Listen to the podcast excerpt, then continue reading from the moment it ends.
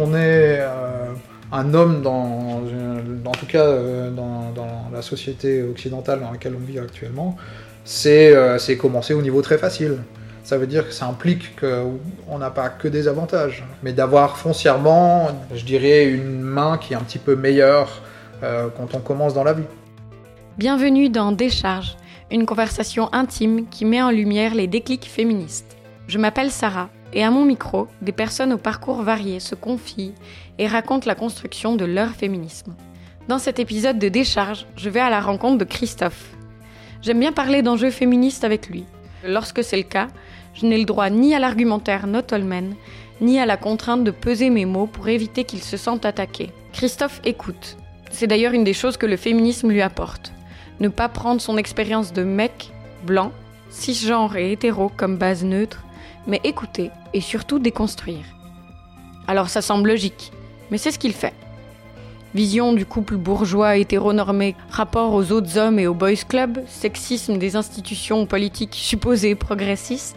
Et lorsque je lui ai proposé de l'interviewer et qu'il m'a répondu ne pas se sentir forcément légitime, j'y ai vu une forme de recul et réflexivité sur son militantisme.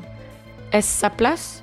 Je pense que oui, car une société moins normée et binaire ne peut s'obtenir sans la complicité de tous. Dans cet épisode, on parle de remettre en question ses privilèges, de perception des injustices, mais aussi de rompre les liens du boys club et de plaisir prostatique, entre autres. Bonne écoute C'est un truc que je fais jamais en soirée, mais enfin, je, euh, des fois, je. T'imagines avec un petit carnet. Tu vois, des fois, je m'en veux parce que j'avais une super question, puis après j'ai oublié, puis voilà quoi. C'est vrai. Bah, moi, souvent, ce que je fais, c'est qu'au final, je reprends un peu ce que la personne a dit, je reformule et je rebondis, tu vois. Mais bon, là, faut voir comment ça va se passer. En tout cas, je suis super contente que tu sois euh, là aujourd'hui et que tu aies accepté de répondre à mes questions. C'est un plaisir qui est partagé. Surtout que euh, j'étais pas certaine que tu allais accepter. Je me souviens que la première fois que je t'en ai parlé, on était à une soirée, je venais de lancer le premier épisode de mon podcast et je t'ai dit que j'aimerais beaucoup avoir ton avis sur euh, ton féminisme mhm. et en savoir plus. Et que tu m'as dit, je sais pas si je me sens légitime. Et ça m'a fait rire parce que c'est rare que j'entende ça de la part d'un mec, en fait. Bah, ça fait partie des, des choses qu'on apprend euh, quand on se frotte au féminisme. C'est de, de, de, laisser un petit peu euh, sa place en tant que mec et de, de se rendre compte que généralement on va donner plus d'importance à mon avis euh, plutôt qu'à celui d'une collègue. C'est en tout cas, je dirais, une des choses que j'ai clairement appris ou que le féminisme m'a appris, c'est la capacité d'écoute. De savoir se mettre parfois un peu plus en retrait, euh, de, de, prendre aussi un petit peu de recul sur euh, la, la, manière dont on, dont on agit euh, soi-même sur son environnement. Mm-hmm. Alors je suis plutôt quelqu'un qui de toute façon aime bien se donner son avis. Ça, c'est... Je pense que ça a été une constante euh, jusqu'à aujourd'hui, euh, c'est pour ça que je me suis, j'ai été très tôt engagé en politique, que je m'y suis intéressé. Euh, peut-être pour préciser un petit peu, moi je viens, enfin j'ai vraiment fait mes classes dans la frange anti-autoritaire du socialisme, donc dans une remise en cause permanente de l'autorité et, dans, dans, dans, dans l'idée de remettre en cause la société. C'est quelque chose, ça paraît très très bateau défini comme ça, mais il y a j'ai tout le sentiment d'injustice m'a toujours été extrêmement désagréable. Et c'est dans ça que ça s'inscrit ton féminisme justement? Bien sûr. Alors je pense que, mais dans un second temps. Alors dans un second temps, vraiment, c'est cette partie de l'injustice parce que ce que je disais juste avant, dans le fait d'écouter et de laisser sa place, c'est de se rendre compte euh, aussi qu'on n'a pas du tout le même vécu. Et c'est, euh, quand on utilise le terme de socialisation différenciée, une jeune femme n'a pas du tout la même expérience qu'un jeune homme. En fonction de la classe sociale, de, de la catégorie socio-professionnelle des parents, et euh, forcément dans, dans, dans, de décomposer justement la vie de quelqu'un avec mhm. toutes les, tous les facteurs qui puissent exister. Bah, il est, je me suis rendu compte en fait finalement assez tardivement que le genre était euh, quelque chose qui avait une, une influence énorme sur la vie de quelqu'un. Et c'est parti de, de, de, de, pas mal de choses. je pense avoir, j'ai des parents qui ont jamais été. Euh, pardon, je vais utiliser le positif. Euh, enfin, je vais pas utiliser de négation, mais j'ai des parents qui ont, euh, qui, pour qui ça a jamais eu d'énormes. D'ailleurs, je viens de refaire négatif. ça stresse un petit peu. euh, disons que j'ai eu, euh, je cherche la bonne formulation. Mes parents n'ont jamais été très portés sur, euh, sur le fait que je sois un bon petit garçon, en fait. Ou typiquement que ma sœur euh, soit une, bonne petite fille. Enfin, j'en sais rien. J'ai eu, euh, enfin, ma mère a jamais eu de problème à me laisser jouer avec des gamins, à jouer à la dinette. Euh, typiquement, enfin, ça fait partie des choses que dont je me suis rendu compte, bah, forcément bien plus tard. Il y a un blog d'une personne qui s'appelle, enfin, le blog se nomme La M'explicateuse, La M'expliqueuse, pardon. Je sais qu'il a, enfin, la personne a transitionné, donc il est passé de m'expliqueur à m'expliqueuse. Okay. Et sur un, sur un, sur un billet qui s'appelait Pourquoi les hommes préfèrent les hommes? et qui traite de l'homosocialité. Et en fait, qui est l'homosocialité qui est juste euh, ce principe de euh, pourquoi est-ce qu'à partir d'un certain âge, les petits garçons se mettent à à passer la majeure partie de leur temps plus qu'avec des petits garçons et les filles avec les filles. Et euh, ça commence très tôt à la maternelle et ça commence bah, par ce conditionnement qu'on peut avoir de euh, projeter une, hétéro une, hétéronormativité sur les enfants, c'est-à-dire quand un petit garçon et une petite fille euh, se lient d'amitié, de toujours les voir comme des amoureux, euh, de leur poser des questions du qu'est-ce que va être, enfin quand est-ce que sera le mariage, ce genre de choses. Et que ça commence très tôt comme ça. Ouais. Et que, ben, typiquement, je me suis rendu compte en lisant ce billet-là, j'ai réinterprété énormément d'événements dans ma vie où je me suis rendu compte que, waouh, en tout cas, de côté de ma famille, de côté de ma famille et de mon, mon éducation, euh, euh, j'ai pas, j'ai pas reçu ce, ce euh, cette chose très genre, enfin cette soupe genrée, euh, parce que le terme de soupe hétéronormative est très, correspond bien, tu vois, de me l'avoir euh, vraiment fait avaler de force. C'est-à-dire que de côté de mes parents, j'ai jamais eu de limitation. Enfin, je l'ai jamais ressenti Mhm. comme tel. Mais c'est sûr que la confrontation ensuite à la société, à la collectivité, par l'école, par les amis, euh, ça, ça a une énorme influence aussi sur son propre comportement. Et c'est là qu'on se rend compte aussi parfois d'être un petit peu. Enfin, généralement, c'est comme ça qu'on se rend compte aussi qu'on qu'on est en décalage. Mhm. Ça m'a refait penser justement cet article, enfin ce, ce billet-là, hein, d'avoir euh, eu euh, quand j'étais enfant, d'avoir été un des rares garçons dans un anniversaire où il y avait que des filles, tu vois. Ou à l'époque ça m'avait pas du tout choqué, mais en redisant ça, j'étais waouh, en fait ça, ça voulait dire probablement quelque chose. C'est des propos rapportés que ma mère aime bien, euh, aime bien me rappeler euh, encore aujourd'hui, mais, mais de justement bah, poser la question euh, bah, à mes amis, amis eux, tu vois, de dire mais enfin qu'est-ce que qu'est-ce que tu apprécies chez Christophe? Et justement, il y eu euh, y avait cet épisode-là, un de ses anniversaires où euh, visiblement euh, cette, euh, cette, copine avait répondu euh, voilà Christophe, il n'est pas comme les autres garçons. Tu vois, il n'est pas, enfin, avec tout ce que ça implique, tu vois, c'est tout est d'entre les, entre les lignes, mais ça faisait partie des choses où, euh, ben, je pense que c'est pas un hasard de m'être retrouvé aujourd'hui à me questionner beaucoup euh, euh, sur le, le, rôle que j'ai moi en tant qu'homme, en tant, en tant qu'homme cisette, quel rôle je peux avoir et quelle, quelle dynamique je peux influencer en, dans, dans, une société. Mhm. Et prendre, prendre ça en compte, c'est, enfin, il y a un moment où euh, j'ai toujours l'impression, c'est comme une pelote en fait. C'est, tu tires, as le bout de le, le, tu, tu trouves le bout, et puis tu tires dessus, tu tires dessus, puis tu déroules tout, un énorme nœud, et tu t'arrêtes pas. Il y a des moments où tu avances à une vitesse où euh, c'est incroyable, tu as l'impression de, d'apprendre tellement de choses en une fois et de devoir tout revoir la manière dont tu perçois plein d'expériences que tu que as pu faire dans ta vie. Le féminisme m'a permis de mettre des mots sur des choses que j'ai vécues et des choses que je savais que je ne savais, enfin que je savais pas expliquer en fait. Des ressentis, que... etc. Exactement. Le féminisme aussi, alors j'ai été forcément attrapé aussi par cette dernière vague, euh, ces dernières années euh, qui en a fait euh, un des sujets prédominants euh, de discussion qui s'installe, de dire euh, d'avoir le droit de se revendiquer féministe, d'avoir euh, de le revendiquer ouvertement, d'avoir vraiment un retour euh, de, de l'aspect très politique de la chose. Et pour moi, c'est, enfin, j'y trouve en tant que en tant que je sais pas, acteur politique agissant, euh, enfin, en tant que syndicaliste convaincu, je, dernièrement dans la grève des femmes euh, ici en Suisse, ça a été, euh, ça a été enfin, dans mes. Je disais, j'aime bien dire que j'avais 18 ans quand j'ai commencé à m'engager réellement. C'est pour moi, le syndicat représente l'outil de transformation collective mmh. dont on a besoin. Euh, par la grève générale, enfin, y a, je ne vais pas étayer plus que ça, mais la grève des femmes, par son organisation, par la manière dont ça a fonctionné, a réussi à, à, faire ce que le mouvement syndical a pu être en mesure de faire depuis, depuis des décennies. Mhm. Et en particulier en Suisse. pour moi, ça a été un, un moment d'intense de, de, bonheur militant, cette grève des femmes. Parce que ben, tu te rends compte qu'il y a des gens qui. Ça, touche, ça concernait des personnes qui s'estimaient pas politiques, qui venaient pour la première fois à des assemblées générales, qui s'engageaient pour la première fois dans des collectifs. Il y avait euh, une réelle démocratie derrière, comme moi je l'envisage dans une société. C'est-à-dire que quand il y a des sujets qui, qui touchent les gens et qu'on considère que les institutions euh, vont pas assez vite, et, euh, clairement elles, c'est pas le cas. Hein. je veux dire, elles sont le reflet aussi d'une société et que ben, c'est exactement ce que ça a été la grève des mhm. femmes. C'était un coup de pied dans la fourmilière, pas le premier, malheureusement, et ça sera pas le dernier non plus. Mais ça a été, le, enfin, pour moi, l'expérience militante la plus, euh, la plus exaltante, en tout cas, de ces dernières années. C'était euh, c'est pour ça que ben, ça, ça m'a semblé logique de, de, participer euh, à mon niveau à l'organisation de la grève des femmes. Donc ça a été en participant à l'élaboration du, euh, du, groupe d'hommes solidaires qu'il y a eu à Fribourg. Euh, il n'y en a pas eu dans tous les cantons.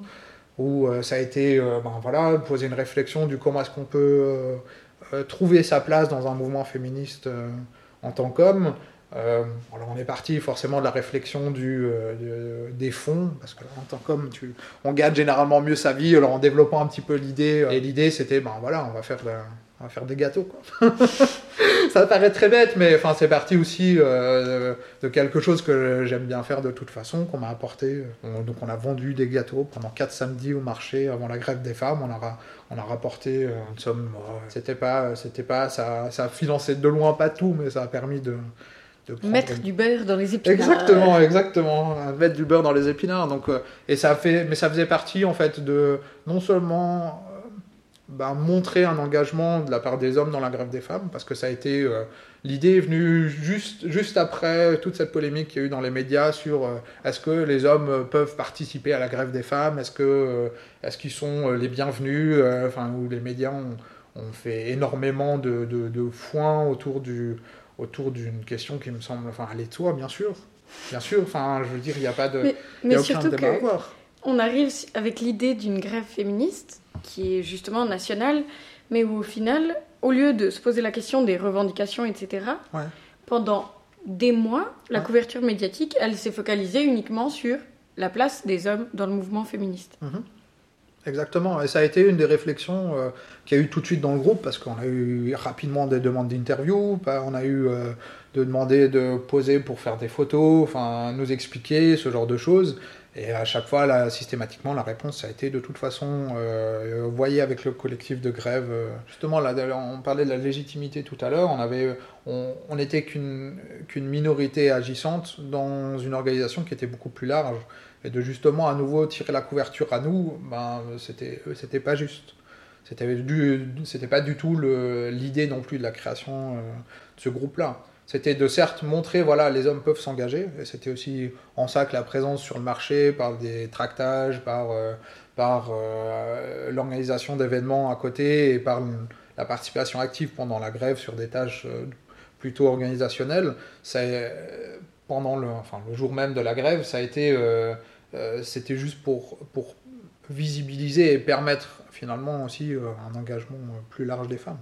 Mm-hmm. Et puis tu disais que que tu trouvais ça curieux parce que ça allait de soi pour toi, la place euh, qu'il y avait et aussi de s'engager dans la grève féministe. Est-ce que tu saurais expliquer pour toi C'est ce que ça signifie pour toi être féministe? Hors, de tout le débat, est-ce qu'un homme peut-être peut se revendiquer féministe? C'est simplement du, euh, juger les gens sur les actes et pas sur, sur les mots, sur, euh, sur l'image qu'on aime, qu'on aimerait se donner soi-même.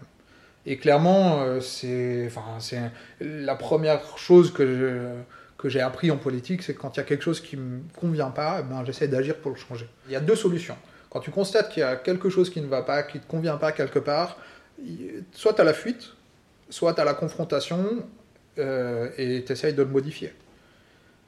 Et je suis clairement pas la politique est justement tout l'inverse de la résignation. D'utiliser euh, cette, euh, enfin, ça peut être, on parlait de l'injustice tout à l'heure, cette colère et d'essayer de la sublimer dans quelque chose de plus productif. Et c'est pour ça que l'engagement politique, pour moi, il fait une partie intégrante de, qui je suis, parce que euh, je ne veux pas me résigner à rester dans la société dans laquelle on est. Mhm. Pas du tout. Et à te satisfaire du patriarcat, ah, malgré ton privilège. Mais ça fait partie des choses où, enfin, c'est toute la discussion qu'on a autour des privilèges. Alors ça va être une réflexion euh, d'homme forcément, mais euh, il faut déjà le percevoir ce privilège-là.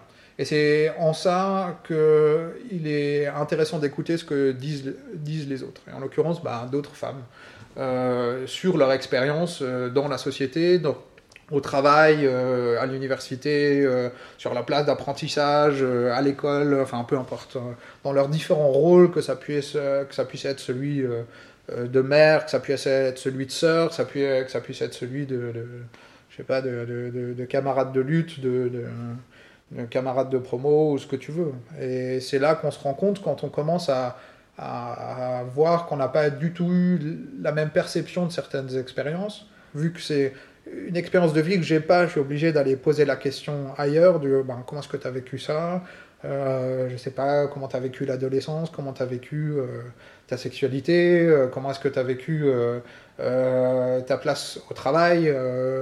c'est dès, dès qu'on essaye de, enfin, d'avoir développé un petit peu son empathie et de, de, de se mettre à la place de quelqu'un d'autre, bah, on voit les, les, choses de manière très différente.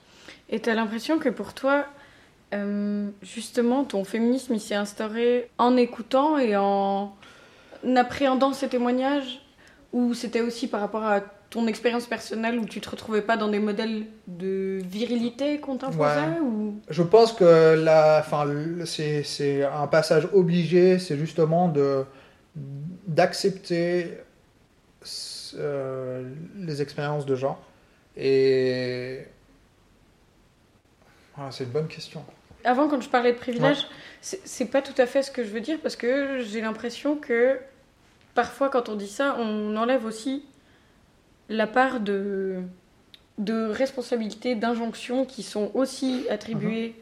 euh, aux mecs. Mhm. De nouveau, dans cette notion de, où on binarise euh, féminité et masculinité, tu vois. Étant un homme euh, cis hétéro, j'ai jamais eu de questions quant à mon propre genre. Je me suis rendu compte, qu'en comprenant ce que ça signifiait être femme, que j'ai pu m'identifier aux injustices, voyez que j'ai pu m'identifier en fait à l'injustice qu'il y avait derrière. Et forcément, en ayant reconnu justement ces expériences-là et ces injustices, j'ai su expliquer ensuite euh, pourquoi j'ai eu des situations dans ma vie où j'avais l'impression de ne pas coller à ces, euh, ces, injonctions justement de virilité ou de, de que ça passe par des activités, par une manière de se comporter ou ce genre de choses? D'écouter le discours d'autrui a fait que ça t'a offert aussi des outils de réflexion sur toi et ton parcours. Exactement, exactement. C'est clairement ça. Moi, je sais qu'il y a des injustices que je ne vis pas parce que ben, moi aussi j'ai mes privilèges en tant que meuf blanche, cis, hétéro, enfin tout ce que tu veux, enfin peu importe mes étiquettes, etc. Mais dans le sens où, où c'est pas pour autant que si j'écoute le discours d'une d'une personne euh, euh, non binaire ou, ou qui serait queer, je, mhm. je peux pas comprendre que la société est totalement fucked up. Mhm. dès que tu sors de la norme, en fait. Mhm. Et où, mon féminisme, il essaye d'inclure tout ça, parce que, ben, pour moi, le but, c'est juste qu'on puisse tous être bien, et... mais où ça, ça met en lumière son propre parcours, en fait. Parce que tu le comprends que au travers de tes expériences, quand même, on est empathique, etc. Je pense. Et ça a, été, euh, ça a été pour beaucoup de choses. Le féminisme, c'est. Euh, enfin, Pierre Carl disait, je crois que c'est Pierre Carl hein, qui parlait de. quand il disait que la sociologie est un sport de combat. C'est un truc de Bourdieu même. Ah non, pardon, c'est Bourdieu qui avait repris, c'est vrai. Et c'est vraiment ça, c'est que c'est une arme intellectuelle, le féminisme. Mm. Ça te permet d'avoir une prise et d'expliquer les choses sur comment fonctionne le monde. Et c'est pour ça que nier, enfin, nier, les, nier le féminisme et les diverses théories qu'il y a, hein, elles sont très très différentes. On trouve quand même énormément de, de, de réponses à la manière dont fonctionne notre monde. Et dont fonctionne notre société justement hétéronormée qui, euh, qui euh, a une influence énorme sur la manière dont on va mener nos vies et de pas justement les mener aussi librement qu'on aimerait. C'est important de tout questionner. Et c'est le féminisme est que une pierre importante là derrière. dans, ce, dans ce raisonnement-là, de, de, questionner euh, qu'est-ce que c'est qu'est-ce que c'est qu'être un homme, qu'est-ce que c'est d'avoir 31 ans en 2019, qu'est-ce que ça signifie, qu'est-ce qu'il y a eu, enfin, qu'est-ce que j'aimerais avoir pour le futur, qu'est-ce que je, je qu'est-ce que je veux pas du tout avoir? Avant, tu parlais de, du mot féministe, etc. Mm-hmm. Toi, tu as l'impression que tu l'as eu quand le mm. mot? Ou quand est-ce que tu, ben, tu te l'es accordé? Ayant toujours milité dans, des, dans, dans, dans, un milieu qui se revendiquait en tout cas antisexiste, et il y a suffisamment d'expériences de, de, podcasts, de billets pour montrer que euh, à l'extrême gauche, on est le, est loin d'être euh, loin d'être forcé enfin même dans le, enfin dans le camp des progressistes de manière générale euh, loin d'être euh, exempt de toute critique exactement. On se rend compte et ça fait partie justement des expériences que que j'ai pu décortiquer plus tard avec avec une grille féministe c'est de te rendre compte que ben, même en ayant les meilleures intentions du monde on on n'est pas on est on, est, on fait des erreurs mon origine politique chez les anarchistes. Ça, a été, ça reste les premiers à, questionner systématiquement le pouvoir et de, justement bah, se rendre compte que le pouvoir il réside aussi dans ton genre et que c'est tu peux pas faire l'économie de euh, l'économie te poser la question du ben voilà je suis un homme je suis certes euh, je me revendique je me revendique euh, euh, anti-autoritaire, mais qu'est-ce que tu fais dans les faits pour ne pas agir, euh, ne pas agir de manière autoritaire, typiquement? C'est clair. Et puis où moi, je pose toujours la question du, du féminisme des gens, et c'est ça qui mhm. m'intéresse. Mais au fond, le, le mot, il n'est pas très important. Et où, quand tu parles avant, tu as parlé plusieurs fois d'individus agissants. Quand je te disais que tu es un des mecs que je connais qui mais qui est le plus clair sur son féminisme, tu vois, et qui en parle ouvertement, que je croise à des événements euh, queer, LGBT, euh, mhm. enfin féministes, plus généralement, mais où, dans mon entourage, ça m'importe peu au final que les gens s'étiquettent ou non. Ce qui est important pour moi, c'est que dans les faits, ils essayent mhm. d'être le plus ok, enfin, plus ok, ça, ça, fait vraiment genre je me satisfais peu alors qu'en vrai mais, faut, mais on part de loin. Bah, alors déjà oui alors ça oui ça c'est vrai que je pars de loin mais euh, plus que ça c'est que donc non c'est pas que je trouve super et j'applaudis à demain si quelqu'un fait la vaisselle c'est pas du tout ça que je voulais dire mais juste euh, que pour moi, je m'en fous que quelqu'un dise euh, oui, non, je suis féministe ou pas. Je vais juste lui dire euh, écoute, non, mais là, ce que tu me dis, c'est que mhm. c'est féministe, et puis c'est pas un gros mot, donc euh, tu, peux te l'approprier, mais où c'est les actes qui comptent, malgré tout. Et puis, où je me demandais justement, toi, ce que ça, ce que ça a changé dans ta vie, ces questionnements et ces remises en question. Mais ça va déjà dans, une relation, dans une relation de couple. Bien mhm. sûr que ça a une influence de, de te rendre compte de. de, de euh, on en revient toujours à cette question très prosaïque des tâches ménagères, mais c'est. Ça... Mais elle cristallise tellement de trucs qu'elle est tout à fait légitime. Bien sûr, hein, bien sûr. Mais ça fait typiquement partie des choses où, ben voilà, où je pense que j'ai eu. Euh, on m'a apporté un bagage. Euh, ben, très positif dans ce genre de choses. Quand j'ai eu 13 ans, 14 ans, ma mère m'a filé une serpillière et un seau dans la main en disant ben voilà maintenant tu participes aux tâches ménagères c'est normal. Les tâches ménagères c'est aussi une question aussi d'autonomie. Et c'est un sujet qui est, extrêmement me semble extrêmement important c'est justement d'apporter l'autonomie à tout le monde. C'est que chacun puisse décider dans les meilleures conditions possibles de ce qu'il veut faire de sa vie. Quand on parle aussi d'individu euh, et d'individualité euh, c'est trouver aussi sa place dans un collectif et un des collectifs, ben, ça commence déjà au niveau du couple, et de se dire ben, mhm. quels sont, quel mécanisme, quelle, quelle dynamique il y a derrière, euh, et comment je peux, enfin comment est-ce qu'on peut euh, euh, faire en sorte que ça se passe le mieux pour, pour, pour les deux personnes.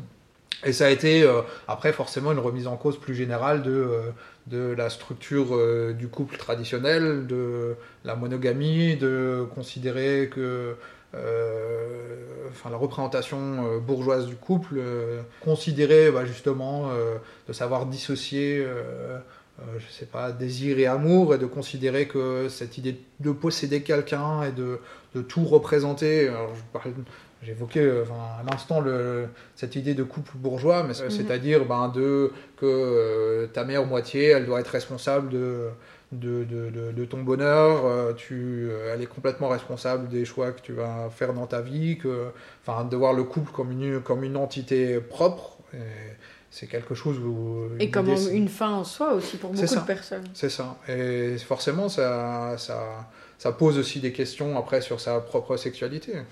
En, clairement, en tant qu'homme, euh, ben, c'est quelque chose où on se, je dirais qu'on se, on se permet d'expérimenter des choses euh, en dehors d'une sexualité euh, hétéronormative et, euh, et, de se rendre compte qu'il y a du plaisir à aller chercher ailleurs. je pense que en termes, enfin, la sexualité chez les hommes est beaucoup plus. Enfin, je pense qu'elle est pour tout le monde. Hein. Elle est très, extrêmement normative. Bah, c'est clair, moi j'ai l'impression qu'on nous apprend des, des schémas tout faits, mhm. Préconstruits, qui nous poussent à avoir certains comportements, certaines attentes aussi. Hein. Vraiment, ça va dans les deux sens mais sans t'expliquer en fait qu'il y a mille et un euh, scénarios en mhm. fait du cul ou, qui peuvent être super. Exactement. Et que quand bien même en étant dans une, dans une relation euh, hétéro, qui peut paraître normée, mais alors que bah, c'est pas parce que tu es dans une relation hétéro qu'il y a forcément euh, pseudo-préliminaire pour ce que ça veut dire, parce que ça reste du cul, et puis voilà. Truc que j'ai déconstruit aussi avec le temps. Enfin, où c'est pas ces schémas euh, préliminaires, peinés, machin. Enfin, il, y a tout qui est possible. Et peu importe ton ta partenaire. Bien sûr. Mais ça, va, ça va clairement dans les pratiques. Euh, dans les pratiques même aussi de, de sa, sa, propre sexualité, de s'autoriser euh, de s'autoriser des découvertes qu'on n'avait jamais fait auparavant. Et ben voilà, on va dire les choses directement, le féminisme m'a apporté le plaisir prostatique. Ouais Vive le féminisme Exactement. Du coup, en fait, c'est pour ça que tu es féministe. Ben, ça fait partie, euh, du moins, de la déconstruction et d'avoir découvert, découvert mon propre corps par euh, des choses où ben, c'est tabou, tu vois. Il y a dans toute la, dans toute la, l'imagerie qu'on a de toute l'homophobie internalisée, le truc de, va te faire enculer, euh, ce genre de choses, ben, de considérer le, le pénétrer forcément comme euh, quelqu'un en position de faiblesse, euh, en étant justement, enfin, en rôle qu'on attribue habituellement à la femme. Hein. L'homophobie est clairement, vient clairement justement de, du, sexisme qui, qui existe, mais qui en, est, qui en est une variante. Hein. Ouais, c'est clair. Et puis je pense que, mine de rien, même si on reste réflexif et je pense quand tu es militant mhm. engagé et, que tu aimes te renseigner sur le féminisme, c'est des choses qui, finissent par venir à toi. Tu réalises pas non plus les trucs que tu as intériorisés. Exactement. Et puis c'est des choses latentes, comme tu as mhm. dit, là où, où on te dit pas que c'est une possibilité, parce qu'on construit mhm. dans ben, justement ces schémas de, et ces scénarios euh, du cul où ben, tu as la personne active, homme, euh, machin et la personne passive femme, et puis c'est tout.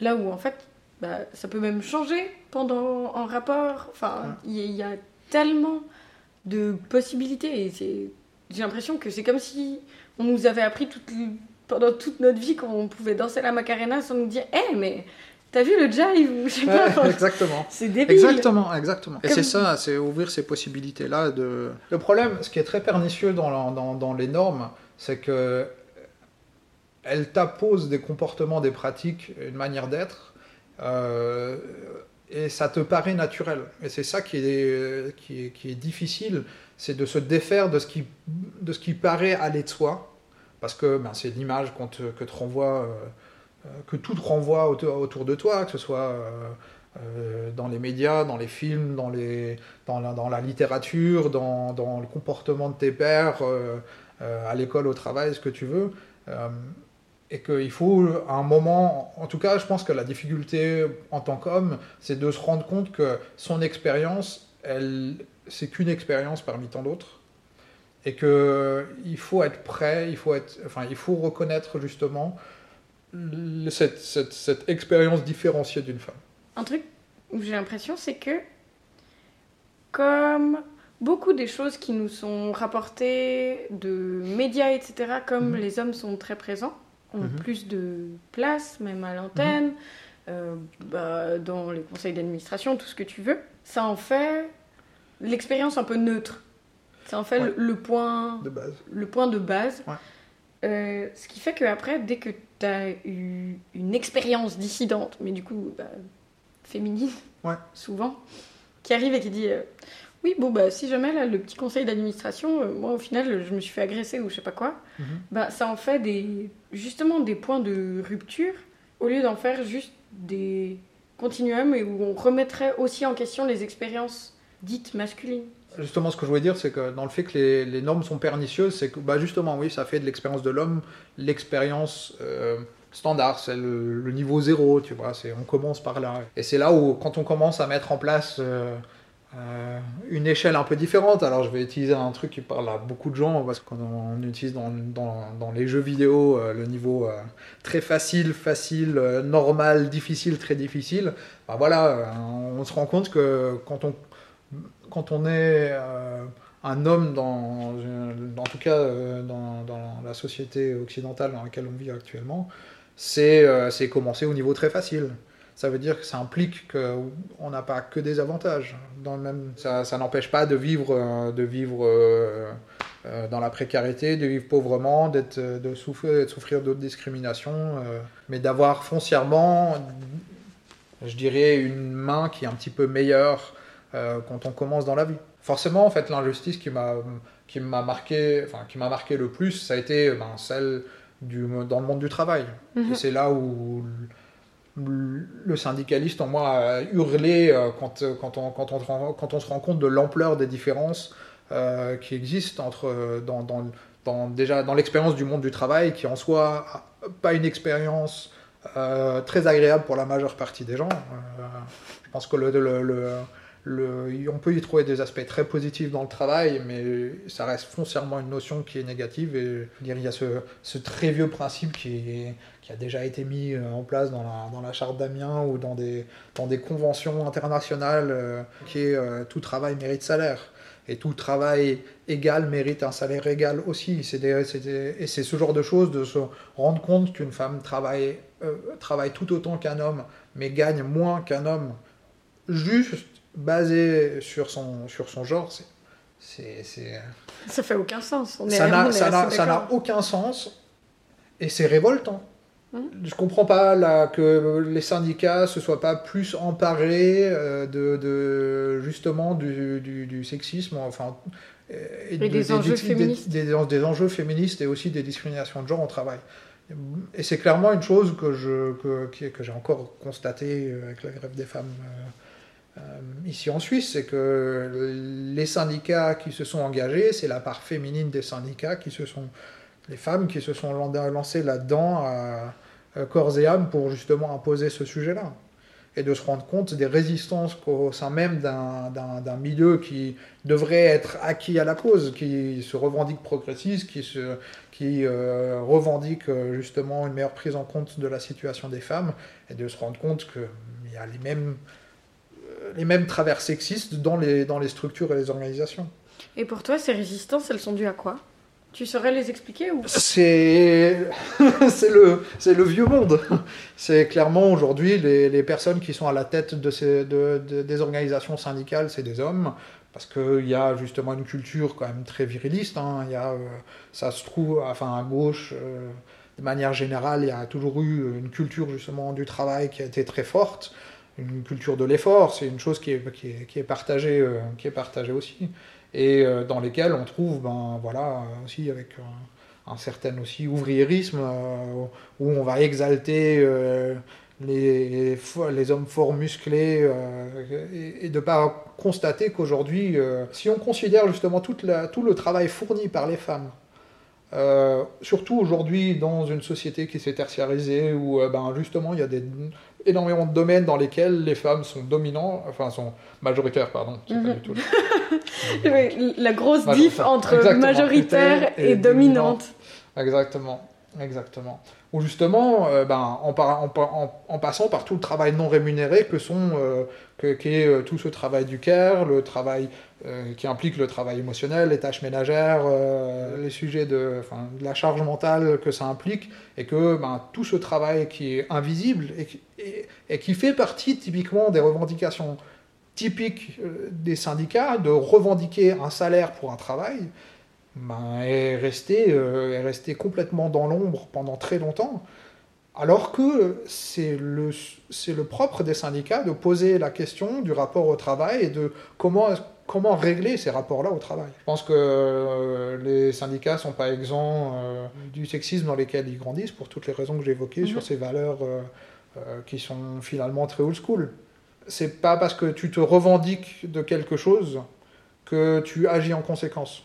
Et c'est typiquement euh, un comportement qui est, enfin, qui est exécrable d'entendre des responsables syndicaux euh, attaquer euh, les camarades du collectif féministe ici en disant que elles nuisent à leur cause avec leur discours, qu'elles ont des pratiques qui, qui divisent la classe ouvrière ou ce genre de choses, ou qu'elles ne savent pas organiser une grève.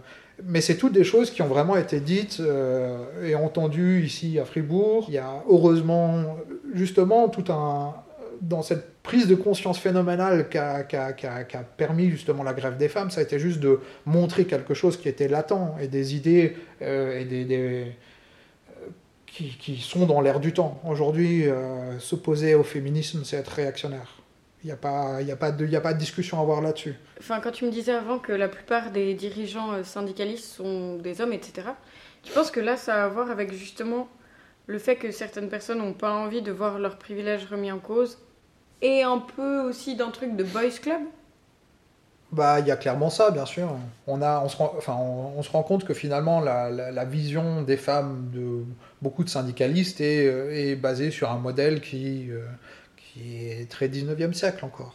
Et comment on fait quand euh, on est un mec féministe et qu'on est face à un boys club? Il n'y a pas d'autre choix que de la ramener, en fait. C'est ça, quand on, c'est une chose que j'ai essayé de faire dans, dans, dans, tout mon engagement syndical, en étant euh, représentant du personnel, euh, ou même sans l'être, hein, en simplement l'ouvrir. quand le chef propose un truc, personne n'est d'accord et personne n'ose dire quelque chose. Bah, typiquement, quand on tape sur la table en tant qu'homme, c'est pas la même chose que quand on le fait en tant que femme. Il faut, euh, je, vais, je, vais, utiliser un terme très moderne, hein, mais il faut disrupter ce genre de choses. Il faut, l'idée, c'est justement de casser euh, cette espèce de connivence euh, entre des, gens qu'on va considérer comme des pères. C'est vraiment une question que je me suis posée, tu vois, quand il y a eu toutes ces histoires avec la Ligue du LOL cette année, une équipe de, de journalistes très influents qui ont harcelé des, principalement des journalistes, sauf erreur féministes. Euh, il y a des années où c'est ressorti euh, ben, dix ans plus tard, un truc comme ça. Mhm. Mais où je me dis aussi, souvent, ben, c'est des, des, phénomènes de groupe, en fait, tout, tout con, mais que tu vois même chez les enfants, tu vois. Mhm. Si justement c'est des groupes où il y a une culture viriliste, etc., comment mhm. tu fais quand toi, toutes tes valeurs tendent à autre chose pour dire non? C'est pas quelque chose de facile et d'anodin non. non. plus. Non, s'opposer à quelque chose, ça a toujours un prix. Clairement, c'est toujours une frontière très fine entre euh, garder son appartenance au groupe, enfin de ne pas se faire exclure, et de justement euh, quand même donner son avis. Alors, je, il y a clairement des situations dans lesquelles où l'idée c'est de mettre les pieds dans le plat, c'est de clairement faire prendre conscience aux gens que voilà, on peut pas toujours faire de la pédagogie et d'être des fois rentre dedans ou euh, c'est pas toujours facile, mais il s'agit clairement de casser de casser euh, ce genre de comportement ou de les nommer quand on les constate. Et de dire. Euh, enfin, il a pas d'autre. Il faut utiliser cette situation-là. De, de, de, Il y a l'exemple classique hein, d'avoir une collègue qui propose quelque chose. Euh, c'est ignoré et repris jusqu'à ce qu'un homme reprenne l'idée et de, de, de, finalement se rendre compte que c'était une excellente idée. Et de bah, typiquement rappeler que ben ouais, c'est quand même la collègue qui a proposé ça. C'est des choses, enfin, il n'y a pas de réponse toute faite. Hein. Je n'ai pas un kit euh, sur, euh, sur euh, comment agir dans un boys club. J'ai aucune idée. Est-ce que c'est parce que tu as pris des distances avec des milieux où ça pouvait être boys club? Bah clairement, c'est une des raisons pour laquelle ben, je, je, participe à la vie associative locale où j'essaye de me retrouver avec d'avoir des cercles d'amis ou des, des, milieux dans lesquels je me sens moi-même bien où j'ai pas envie euh, non plus de devoir constamment faire de la pédagogie enfin cette injonction à la pédagogie que subissent beaucoup de féministes je la constate tous les jours c'est-à-dire que ben oui euh, l'idée c'est pas de moi donner des leçons euh, mais quand tu es le seul le seul à être, avoir pris conscience euh, de, de, comportements problématiques, il faut les nommer. Et il ne s'agit pas de le faire à la place des, à la place des femmes, en l'occurrence. Mais l'idée, c'est de trouver clairement des environnements, enfin, un entre-soi, en tout cas, je, je, comprends tout à fait quand on, on, utilise parfois le terme de communauté, ou ce que, nous a apporté Internet, c'est justement de pouvoir trouver des gens euh, avec qui on développe, on partage des valeurs communes, euh, avec qui on se sent bien. Et c'est parfois pas facile de trouver ça aussi dans sa vraie vie il y a un moment où on a forcément aussi, on, colle, te colle une étiquette. Ça veut dire que ça, ça permet, euh, quand on colle une étiquette, une étiquette bah, féministe par exemple, j'ai mmh. jamais eu aucun problème, pour en venir à une de tes questions tout au départ, le terme féminisme n'a jamais été un gros mot chez moi. Euh, je ne comprends pas la difficulté à faire une, enfin, à, à, à accepter que le féminisme, c'est revendiquer l'égalité des droits, quel que soit ton genre il n'y a pas de discussion là-dessus. C'est-à-dire qu'aller forcément euh, euh, aller chercher la petite bête et de, de sémantiques parfois qui sont qui sont qui, qui, qui ont pas lieu d'être. Mais sur Ventiqué féministe, c'est enfin quelque chose qu'on c'est plus une étiquette au final qu'on te colle. Et c'est là où j'ai aucun problème avec ce terme-là. Si on veut considérer que, que, je, que, que, je suis féministe, c'est parce que je montre, parce que je le montre par des, en, agissant ou en, en, agissant en conséquence. Et si ça va euh, dans une soirée où il y a un sujet, quelqu'un a la mauvaise idée de, de, faire une blague sexiste, de faire une blague sur les femmes, j'en sais rien, ben, de savoir que euh, il y a une personne dans le groupe qui euh, a l'habitude de l'ouvrir, ben, ça va réfréner typiquement déjà ce genre de comportement. Alors, tu passes souvent pour le rabat-joie, pour ouais, mais t'es chiant, de, de, de, toujours ramener à ça, mais non, je suis pas chiant, c'est un fait. C'est vrai en tant qu'homme, en tant que femme aussi. Non, c'est clair. Après, il y a moins le truc de boys club, enfin de, de connivence peut-être ouais. chez ouais. les meufs. Ouais. Où on nous apprend plus la compétition que la solidarité, etc. Mmh. Et où je pense que du coup c'est moins dur parfois d'avoir mmh. un, un, avis divergent. Les les, toutes les différentes euh, causes féministes qui valent la, pour lesquelles il faut se battre, bah, ça va de pair avec, euh, bah, quand tu parlais avant d'hommes solidaires à la grève, bah, justement, que chacun ait sa place, ses moments, et puis où ça va aussi avec le fait de dire à autrui, ben non, en fait, je vais pas rire à ta blague euh, -hmm. sexiste parce que parce qu'en fait, ça me fait pas rire. J'aimerais pas qu'on me la fasse. Alors, euh, bah, je pense que c'est là-dedans que se, que, que se montre, je dirais, euh, engagement. C'est que c'est de justement dire, bah, moi ça me fait pas rire. Même si ça suffit de dire, écoute, moi ça me fait pas rire, ça suffit. Mais il y avait un podcast enfin, que j'adore qui justement euh, est, une mine d'or, euh, bah, qui s'appelle Les couilles sur la table fait par Victoire Tuaillon et qui justement reprend le thème des masculinités et qui est un élément euh, essentiel dans, euh, enfin important dans le féminisme, c'est de, dire ben voilà ça se fera pas de toute façon sans la participation des hommes et que ben voilà comment est-ce qu'on peut penser euh, la masculinité euh, aujourd'hui avec euh, tout ce qu'on sait et euh, quelles, quelles expressions elle peut avoir? Est-ce qu'une masculinité est pas est forcément toxique? C'est une question qui est tout à fait euh, légitime. C'est est-ce qu'il peut exister des masculinités euh, beaucoup plus attentives, beaucoup plus, euh, beaucoup moins dominantes? Et bah pour moi, c'est là où il faut pas confondre masculinité et virilité, tu vois. Ouais. Alors je serais d'accord sur cette distinction de, de coller justement la, la virilité moi, comme bien... quelque chose de, de foncièrement négatif. Hein. Et puis pour moi, bah, oui, tu peux être masculin de manière tout à fait non toxique. Ouais. Mais pour moi, quand ça va vers la virilité et, des, et, et la valorisation de, de, normes ou caractéristiques euh, ou qualificatifs qui vont vers euh, montrer sa puissance, machin, -hmm. je trouve que vite, il y a un, un, basculement qui peut se faire vers euh, un pan un peu de... un pan violent, en fait. Ouais. Est-ce que tu as l'impression que toi, justement, de te de t'intéresser au féminisme et dans, de le conceptualiser comme un combat aussi personnel, mhm. ça a fait que tu t'es intéressé à ta propre masculinité en fait et à comment elle s'exprimait et tout ça? Bien sûr, bien sûr. Enfin, qui est-ce que je suis moi-même? Enfin, Tu touches foncièrement à ta propre identité et que la construction que tu en as, ben, elle peut être beaucoup plus différenciée euh, que euh, qu'on la présente. Et je pense que ça fait partie des. Euh, enfin, je rattache, j'aime bien rattacher ça au fait, ben, j'ai un père français, une mère allemande. J'ai culturellement toujours été toujours été assis le cul entre deux chaises.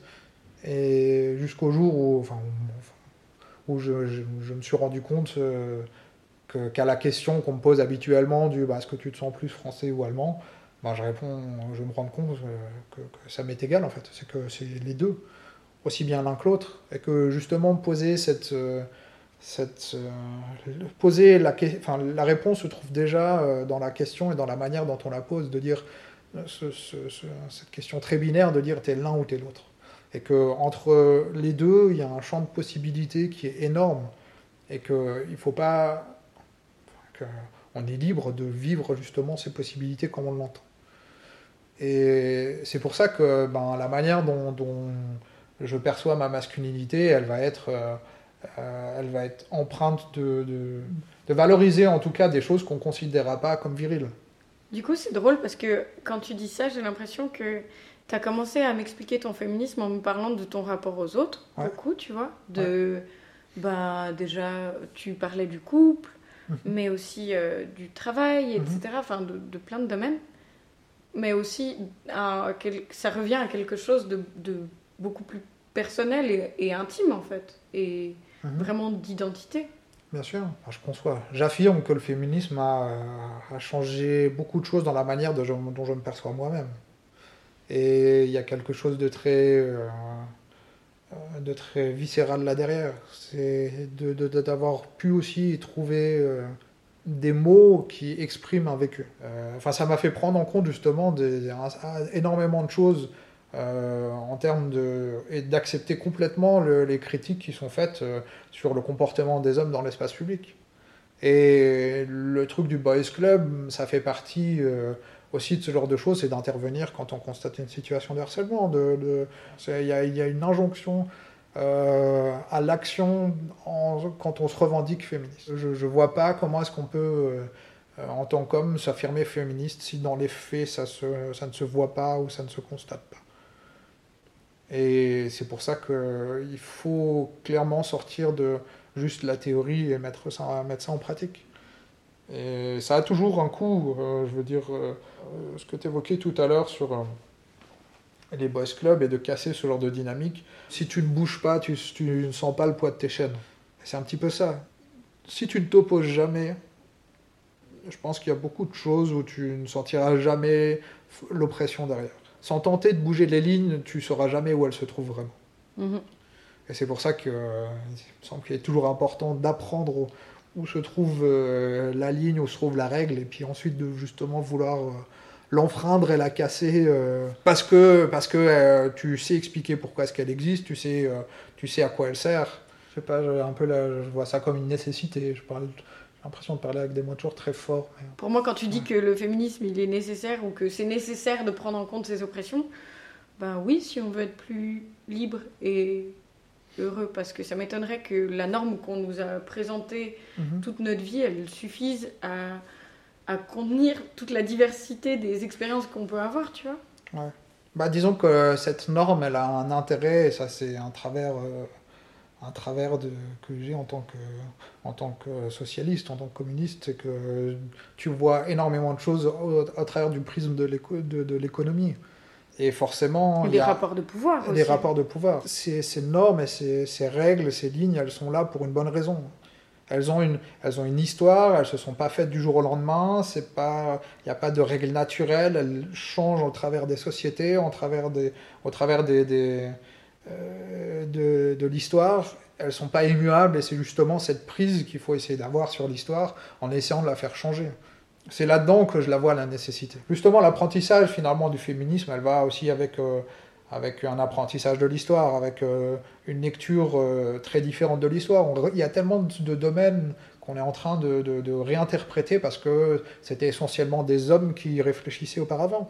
Combien de, de dernièrement, qui étaient entendus, ça c'est clair. C'est ça. On a la manière dont on percevait les dynamiques au sein de sociétés avant la nôtre elles n'étaient pas, elles étaient pas forcément, elles, sont influencées, pardon, aussi par euh, l'interprétation, euh, par, le, par la culture sexiste qu'on a aujourd'hui et qu'on a, qu'on a gardée pendant des années, et par la féminisation de beaucoup de domaines. On a une approche très différente sur beaucoup, euh, sur, sur beaucoup d'enseignements et il y a beaucoup de choses à revoir. Enfin, d'un point de vue linguistique, quand on parle du langage épicène, parce que c'est quelque chose que tout le monde voit et, et sur lesquels on a une prise, mais typiquement, voilà, la linguistique dit aussi que euh, le langage, c'est tel qu'il est pratiqué. Et donc il est clair que commencer à utiliser, à, être, à se vouloir plus inclusif dans son écriture, c'est déjà vouloir faire changer la norme en, utilisant justement euh, des nouvelles règles. Et en disant, mais l'origine du pourquoi est-ce que le masculin l'emporte, déjà, enfin, de se poser déjà la question de pourquoi est-ce qu'il y a cette règle-là, d'apprendre que euh, c'est quelque chose qui a été fixé un jour par des random dudes à une époque, une époque de l'histoire, que ça a déjà fonctionné différemment. C'est pour ça qu'il faut toujours casser ces discours euh, euh, qui ont tendance à présenter certaines choses comme étant immuables. Mhm. Il n'y a rien d'immuable, tout, euh, j'ai l'impression que tout change, tout, tout peut constamment évoluer et bouger. Alors une évolution n'est pas toujours pour le mieux. Hein. Mais là déjà, depuis que personnellement j'ai commencé à m'intéresser au féminisme et maintenant, j'aurais jamais imaginé qu'il allait avoir une grève et qu'elle allait avoir cette ampleur-là tu vois, une grève féministe. Du coup, je me dis qu'il y a de l'espoir. Et ça me fait super plaisir de pouvoir discuter de ça avec toi. Je me demandais comme euh, dernière question. Si tu as des sujets féministes en ce moment ou des objets culturels qui t'ont touché plus et dont tu aimerais parler Des objets culturels, c'est-à-dire Ou un sujet beaucoup occupé avec moi-même ces derniers temps. Ce qui est ok euh. aussi. Le self-care, c'est un enjeu féministe pour moi aussi. Je suis d'accord, je suis d'accord. Et je pense qu'on apprend peu aux cis. Je dis ça, j'en suis pas, j'en sais rien. Mais j'ai l'impression qu'on leur dit peu qu'ils peuvent aussi s'occuper d'eux. Bah, c'est clairement une. Euh, en tout cas, un enseignement. Euh, la question du self-care, je me la suis posée aussi. Et, elle est très, elle est très dans l'air. Enfin, elle est, très dans l'air du temps. Hein, parce que. Euh, le problème du, self-care, c'est qu'on est dans un environnement qui nécessite énormément de self-care en ce moment. Et du self-care, c'est du travail aussi. Et justement, un des gros problèmes que j'ai avec un, enfin, euh, que j'ai avec l'utilisation de ce terme dans un contexte qui n'est pas politique, il s'extrait de la logique économique dans laquelle on est, c'est que le self-care reste quelque chose de qu'est-ce qu'on fait euh, Comment est-ce qu'on prend soin de soi-même pour rester productif Oh, bah, ou sinon pour pas rester productif, mais juste pour soi. Oui, mais justement, c'est pour ça que je, dis que si tu le sors de cette dimension euh, économique et politique, c'est que le, le, le self-care dans, dans, dans, dans, tous ces trucs de développement euh, de soi, de, euh, je sais pas comment t'appelles ça, tous ces trucs un peu new age, développement je trouve. personnel. Exactement, merci, le développement personnel où tu as euh, ce truc du, voilà, c'est pas se poser la question du cadre et pourquoi est-ce qu'on a besoin de, de self-care en fait. Je vois ce que tu veux dire. Moi, bêtement, au début, quand t'as parlé de ça, j'allais dire, mais prends un bain et après, ça, putain, le climat et tout, merde. Mais euh, à part ça, les podcasts sont vraiment un format euh, que, je, que je découvre, euh, que j'ai découvert en tout cas avec le féminisme. Du moins de prendre cette régularité, d'écouter des interviews et d'avoir ce format, ce format audio sur une durée relativement courte. Je citais tout à l'heure les couilles sur la table, euh, qu'il y en ait un. Euh, c'est très phallocentré tout ça.